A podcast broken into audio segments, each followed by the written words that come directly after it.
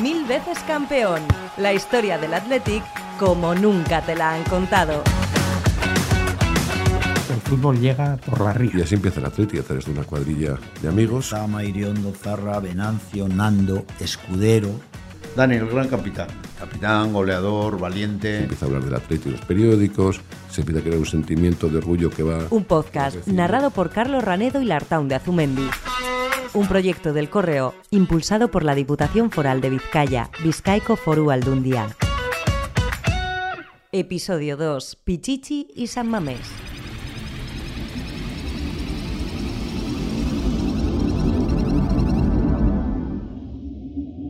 Viajemos un momento en el tiempo, al 21 de agosto de 1913.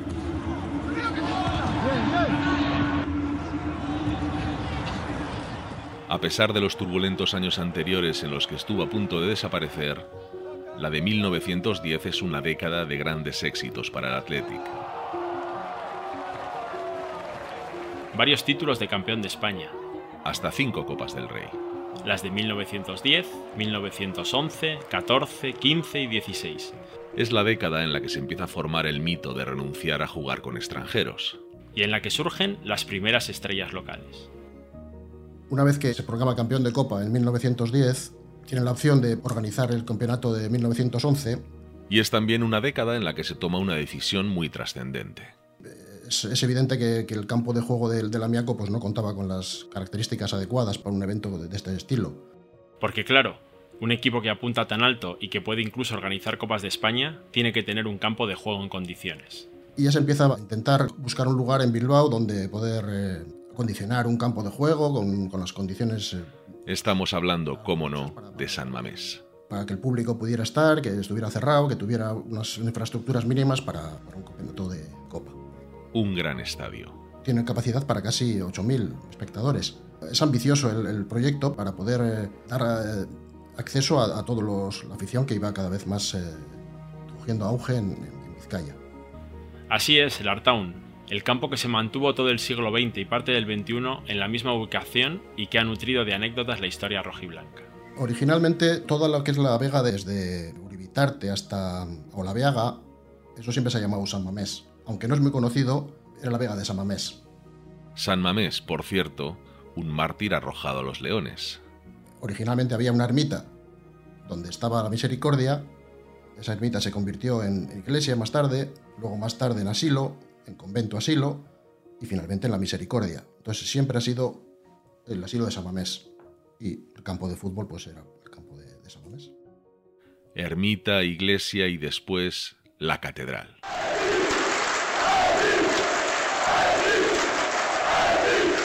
Pero estábamos en el 21 de agosto de 1913, una fecha que, como ya habrás adivinado, tiene mucho que ver con San Mamés. A las 5 y cuarto de la tarde de ese jueves tiene lugar el primer partido que se disputa en el nuevo campo.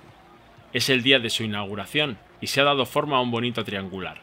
El Athletic se medirá al Racing de Irún y al Shepherd Bus inglés. Severino Zuazo es el encargado de poner el balón a rodar por el nuevo césped y en apenas cinco minutos se logra el primer tanto de la historia del centenario estadio. Un fuerte disparo cruzado que, según dicen, se coló por la escuadra. Lo marcó una leyenda, una de las primeras grandes estrellas del fútbol bilbaíno. Su nombre, Rafael Moreno Aranzadi, pero todos le conocían por Pichichi.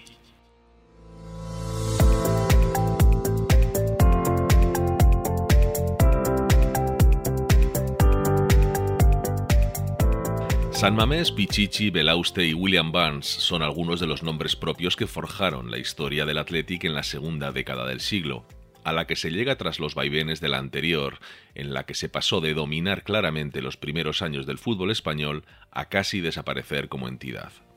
La década de 1910 reserva al Athletic títulos y muchas emociones, empezando por sus primeras estrellas.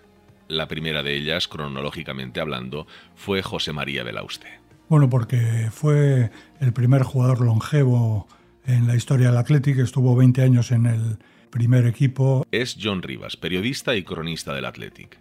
Fue un jugador icónico, entre otras cosas, por su forma de jugar, por esa altura que tenía, 1,95 metros, una altura inusual para esa época del siglo XX. Era un jugador fuerte. Un hombre que nunca cobró por jugar al fútbol. No era profesional, era un jugador amateur no cobró nunca por jugar al fútbol. Su profesión era la de abogado y, un abogado muy significado con el nacionalismo, que incluso tuvo que estar exiliado durante algunos meses porque en un mitin nacionalista eh, se oyó un grito de muera España y se lo atribuyeron a él. Y aún así, cuando volvió del exilio y del muera España y todo esto, volvió a jugar con la selección española porque eh, no mezclaba no mezclaba esas cosas. Fue uno de esos grandes jugadores que han pasado a la historia de nuestro fútbol en letras mayúsculas. Un mediocentro tan poderoso como líder en el equipo. Aparte, todo es el precursor de la, de la furia española. Recordemos lo de a mí el pelotón Sabino que los arroyo, esa frase que, que dicen que dijo él en Amberes, en los Juegos Olímpicos de Amberes, y que dio origen a la furia española. Belauste estuvo 20 temporadas en el club, de 1906 a 1925 fue campeón con el Athletic en innumerables ocasiones, y eso que en su época todavía no había nacido la liga. Ganó siete Copas del Rey y también siete campeonatos regionales y siempre estuvo entre los destacados del equipo. Luego se tuvo que exiliar en México, vivió en México hasta su muerte, solo vino una vez a Bilbao para recibir la insignia de oro y brillantes del club, además por parte de un presidente de la época franquista, pero se le reconocían sus méritos como futbolista. Además, fue uno de los cuatro hermanos Belauste que jugó en el Athletic.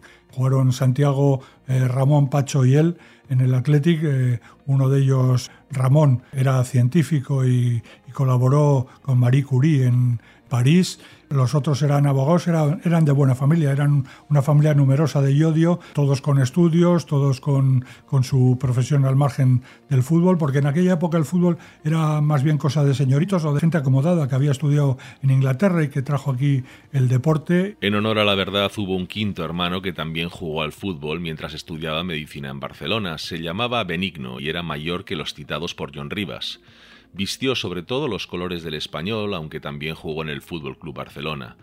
En el Athletic como tal no, pero sí en el Bilbao Fútbol Club, la entidad que fue absorbida por el Athletic en los inicios de 1903. Pero si Belauste fue la fuerza, el físico y la voz cantante en el Athletic durante tantos años, al que se le puede considerar como el primer crack rojiblanco es a Rafael Moreno Aranzadi, más conocido entonces y para siempre como Pichichi. Un genio del fútbol y todo un personaje fuera de él toda una leyenda. Pichichi fue la primera gran leyenda, el primer mito del Atlético, entre otras cosas porque murió joven. Pichichi jugó al fútbol desde pequeño en Bilbao, en el colegio, en las campas de los ingleses, eh, luego en el, en Athletic era un goleador, eh, aunque no era delantero centro, sino interior derecho. Su apodo, Pichichi, eh, da nombre al, al, trofeo al máximo goleador de la Liga Española y claro, eso queda para siempre. Fue un gran goleador, una figura sobresaliente hijo de un antiguo alcalde emparentado con un amuno, un enamorado del fútbol. Y como sucede con tantos otros mitos, su precoz fallecimiento ayudó a que la leyenda en torno a él creciera aún más. Murió joven, un año después de retirarse, se metió árbitro y luego falleció por una intoxicación de ostras, dicen, por unas fiebres tifoideas. Pero como todo genio, Pichichi tenía un carácter muy particular en su vida personal era, distinto a, a, Belauste, por ejemplo. Decían que era un poco golfo, se lo he oído incluso a, descendientes suyos, juerguista, pero que luego a la hora de los partidos era el que daba el, el callo también. Dicen que en el segundo partido de la selección española, los Juegos Olímpicos de Amberes, se presentó al vestuario después de no haber estado en toda la noche durmiendo en el hotel y que se puso de rodillas delante de, del entrenador para que le pusiera y al final acabó jugando Pichichi. Era un mito. Con esa manera de conducirse por la vida, los últimos tiempos de Pichichi en el Athletic no fueron una balsa de aceite precisamente. Un jugador que controvertido en San Mamés, porque la gente en eh, los últimos años sobre todo le, le silbaba por, por su forma de ver el juego, porque encima el público entonces era muy exigente. Hay anécdotas muy curiosas al respecto. Yo recuerdo que otro jugador, Félix Zubizarreta, se retiró del fútbol en medio de un partido contra el Real Madrid en San Mamés porque el público le recriminaba, le insultaba, cuando apenas dos meses antes había marcado tres goles en una final de Copa contra el propio Real Madrid. Y, se quitó la camiseta y no volvió a jugar porque se dio cuenta que no merecía la pena. Entonces el público era muy exigente con los futbolistas y con Pichichi lo fue y luego cuando murió empezó la veneración hacia su persona. Con Belauste y Pichichi como figuras y otros muchos buenos futbolistas, el Athletic se convirtió en el rival a batir por los mejores clubes de España. En Bilbao, la afición al fútbol creció terriblemente gracias a San Mamés y los buenos resultados de su admirado Athletic.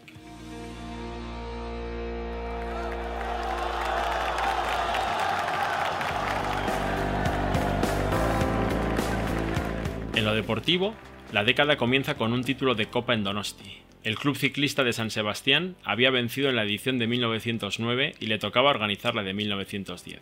Sin embargo, las polémicas, las disputas y las decisiones más rocambolescas que se vieron en los primeros años de la Copa continuaron en esta segunda década, hasta el punto de que por primera vez en la historia, en 1910 se celebraron dos Copas del Rey distintas. Una fue la de la Unión Española de Clubs de Fútbol, que se jugó en el Donostiarra Estadio de Ondarreta y en la que participaron el Madrid, el Athletic y el Vasconia Sporting Club, entidad bajo cuyo nombre participó la Real Sociedad de San Sebastián, que no pudo disputar el torneo con su denominación al no contar aún con el año de antigüedad que se exigía a los clubes para disputar la Copa. Y otra, la de la Federación Española de Clubes de Fútbol, antecesora de la actual federación, que tuvo lugar en el campo del Retiro de Madrid, y al que se apuntaron también tres clubes, el Barcelona, el Español Club de Fútbol de Madrid y el Real Club Deportivo Sala Calvet, que era como se llamaba en aquel entonces el actual Real Club Deportivo de La Coruña.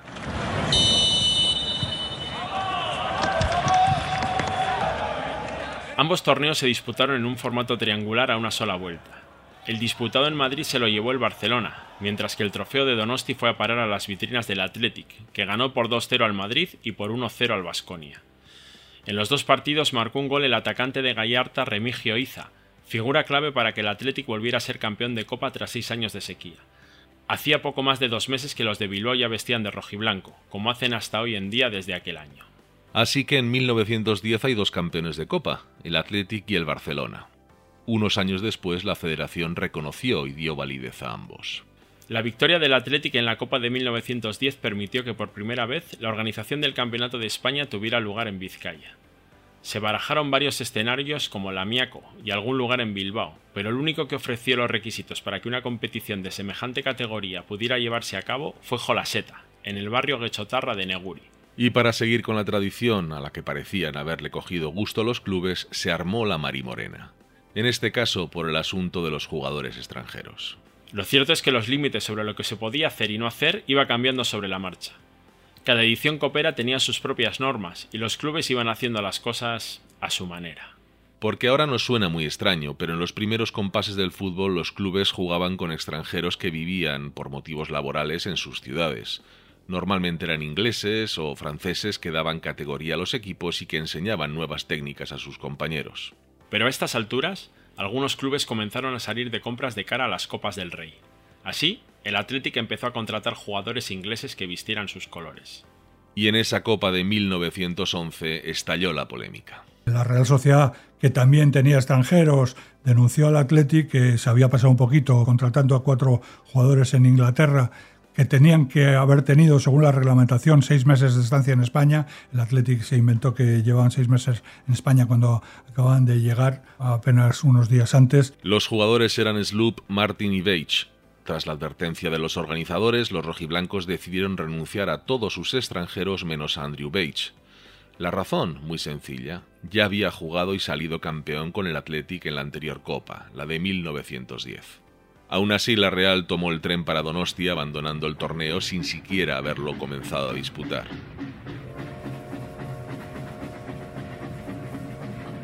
Fue la copa de mayor participación de la historia hasta entonces, una competición en la que el Athletic presentó dos equipos, el primer equipo y otro, de nombre Bilbao Fútbol Club, que vestía con camisetas rayas negras y amarillas, cuyos futbolistas eran, en su mayoría, las jóvenes promesas del club rojiblanco. Entre ellas se encontraba Pichichi a sus 18 años.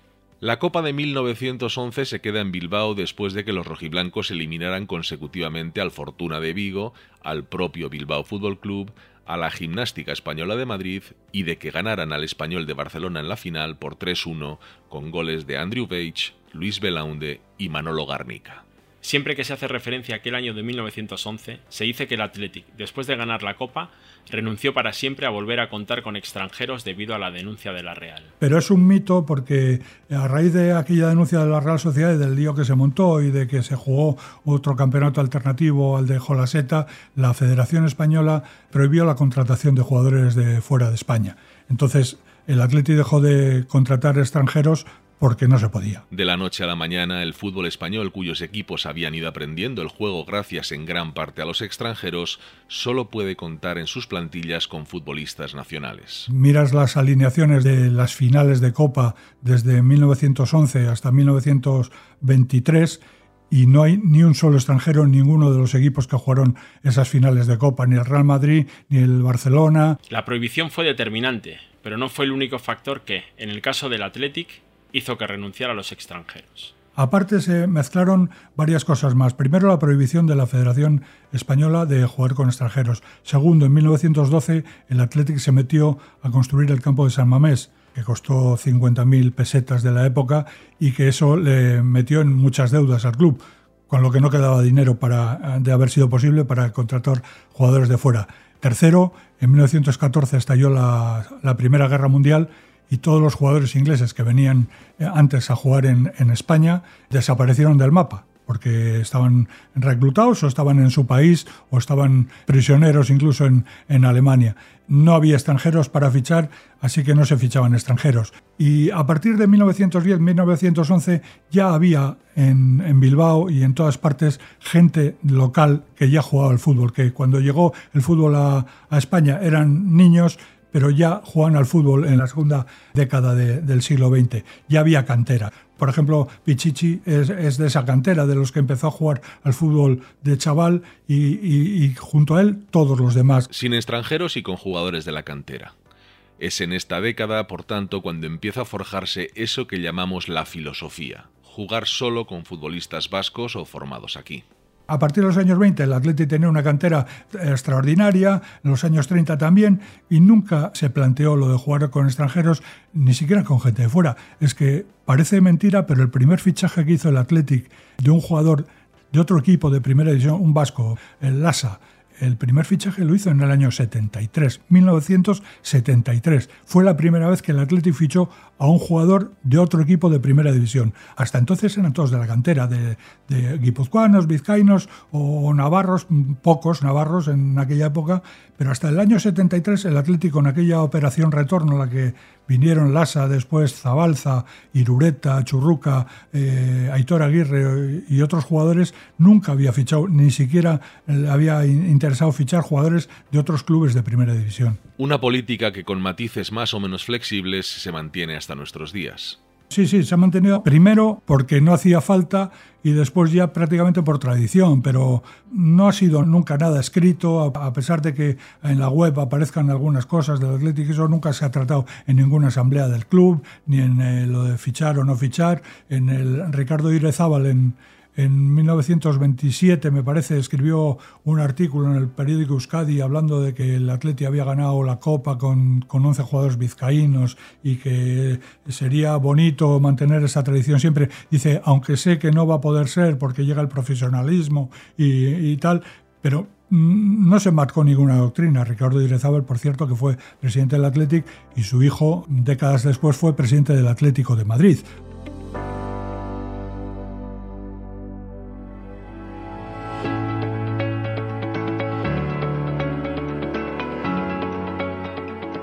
Tras haber quedado campeón de la Copa de 1911, el Athletic está inscrito para la edición de 1912, pero finalmente renuncia a disputarla. La razón, que se decide que se juegue en Barcelona a pesar de que el reglamento del torneo indica que debe jugarse en la sede del campeón vigente, es decir, en Bilbao. En 1913 es Madrid la ciudad que acoge la Copa. El Athletic se impone en las semifinales al Madrid por 3-0 y en la final empata 2 contra el Racing de Irún. Pichichi, que ya brilla con los Leones, marca dos goles ante los madrileños y uno más frente a los iruneses. Dado que no se disputaban prórrogas ni penaltis aún para decidir los partidos, tras el 2-2 de la final, al día siguiente se vuelve a disputar otro encuentro entre el Racing de Irún y el Athletic. La Copa de 1913 se la llevan los guipuzcoanos gracias a un solitario gol de Retegui. Sería la última derrota en Copa del Athletic en mucho tiempo, pero estamos ya en 1913 y, como hemos dicho al inicio de este episodio, es un año clave para el futuro del Athletic. Así es, hasta 1913 el Athletic siempre había jugado sus partidos como local fuera de Bilbao en Lamiaco sobre todo y también en Jolaseta. Nos lo cuenta Joseba Moro, autor del libro San Mamés, Memoria e Historia de la Catedral. El fútbol, en esencia, no, es un deporte muy sencillo, que no necesita grandes estructuras, eh, gente y un, balón y unas porterías. Pero, sin embargo, para practicarlo ya de manera más ortodoxa, sí que es necesario unas estructuras que en esa época eran difíciles de encontrar y para un club como el Atleti en esa época imposibles de iniciar desde cero. Porque claro, recordemos que el Athletic tenía apenas 100 socios. Pero tras algo más de una década en la Miaco, las necesidades comienzan a ser algo más exigentes. Una vez que se proclama campeón de Copa en 1910, tiene la opción de organizar el campeonato de 1911 y es, evidente que, el campo de juego del de Amiaco pues, no contaba con las características adecuadas para un evento de este estilo y ya se empieza a intentar buscar un lugar en Bilbao donde... se necesita un estadio de verdad. Condicionar un campo de juego con, con las condiciones eh, pues ya ortodoxas para que el público pudiera estar, que estuviera cerrado, que tuviera unas infraestructuras mínimas para, pues para, un campeonato de, de, Copa. Pero por más que el club intenta encontrar un lugar adecuado en Bilbao para acoger la Copa de 1911, no logra que se dé el visto bueno a sus pretensiones. Los primeros contactos para, para buscar un campo los realiza el presidente Pedro Astigarraga, antes que Alejandro de la Sota. Se plantean diversas opciones. Algunas parecen ahora muy pintorescas. Contacta con el ayuntamiento, solicita habilitar el parque de Doña Casilda, que todavía no, se había inaugurado, aprovechando las laderas del campo para colocar ahí el, terreno de juego y, hacer, hacer ahí el campo. El ayuntamiento se lo deniega, se buscan otras, otras posibilidades, otras opciones, en Basurto, en el, pero nada, la copa organizada por el Athletic se tiene que acabar disputando en Guecho. Desde el club saben que más pronto que tarde tienen que encontrar una solución satisfactoria que haga posible un campo en condiciones en el mismo Bilbao y se ponen manos a la obra a ver cuáles de las opciones que contemplan pueden salir adelante. El parque de Doña Casilda es desechado, eh, la finca de Onchena también, donde ahora mismo está el, colegio de jesuitas, no llega adelante. Y la última opción es, pues ya se encuentran unos terrenos ahí en del, asilo de, San Mamés, propiedad de los herederos de, Pedro Novia de Salcedo, que era un, político del siglo XIX.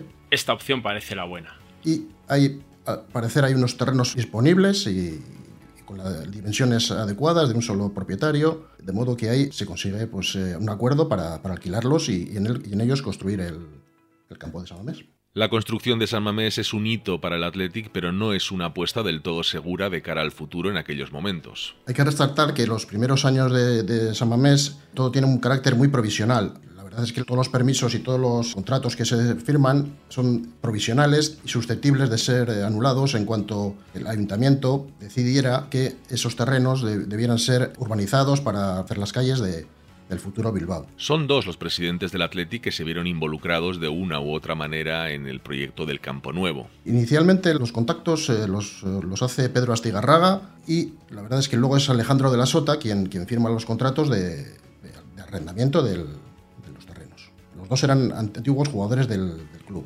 Eh, las negociaciones, pues bueno, al final los herederos no daban uso a, a esos terrenos hasta que llegar a la, urbanización a esa zona y ya se empezar a construir eh, edificios. Con lo cual, el primer contrato se hace por 10 años y, todo el mundo, pues en principio, estaba conforme con ello. A diferencia de lo que sucedió con el nuevo San Mamés que se inauguró un siglo después, en 2013, su antecesor se construyó en un visto y no visto.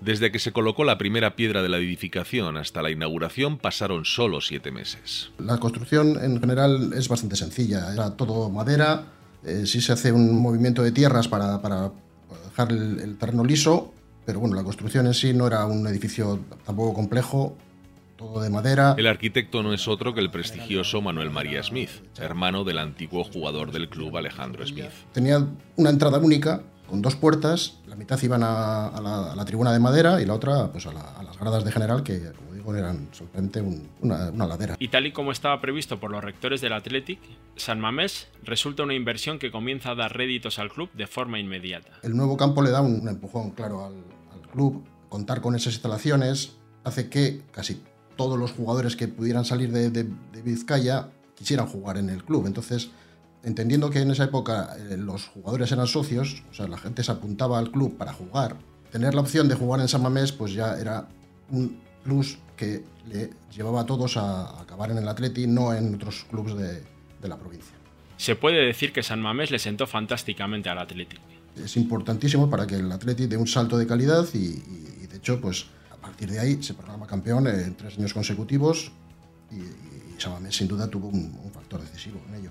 Así es, la final de 1914 se disputó en el campo de Costorbe de Irún, a la que llegó el Athletic después de deshacerse en semifinales del Real Vigo Sporting Club por un global de 11-3.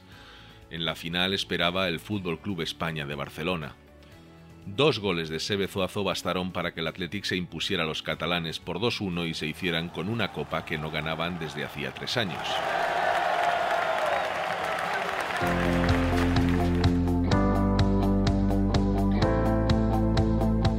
La final de la edición de 1915 tuvo lugar en el campo de Amute de Fuenterrabía.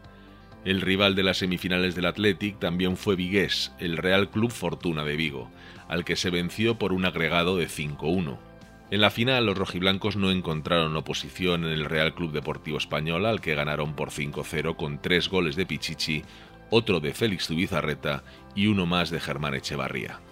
Ese Athletic comenzó a destacar más aún gracias a que el club había fichado a un técnico inglés que hizo que el equipo diera otro salto de nivel, William Barnes, quien había destacado como delantero goleador en el Queen's Park Rangers. Supongo que fue el primero que implantó un método de, entrenamiento en el Athletic. Había habido otro entrenador, Mr. Shepard, que duró un mes, que según los anales solo destacó por su afición al café con leche eh, a tomar litros y litros de café con leche, pero William Barnes yo creo que, que trajo el primer método. A veces con resistencia de los jugadores que no entendían para qué era necesario un entrenador si ya jugaban bien y ganaban las competiciones.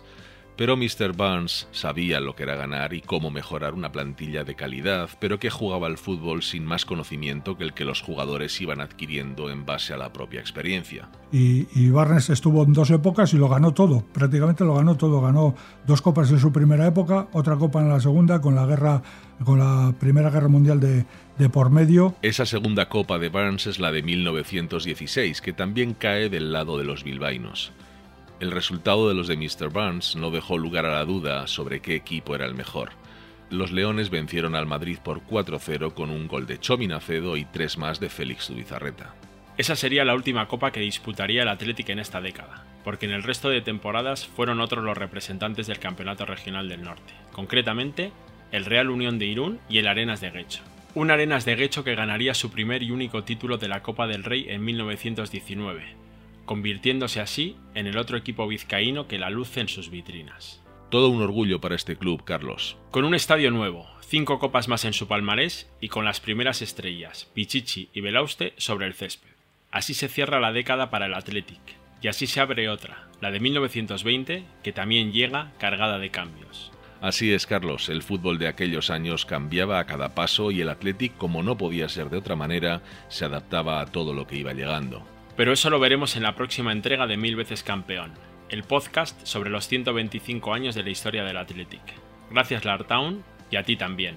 Gracias por escuchar.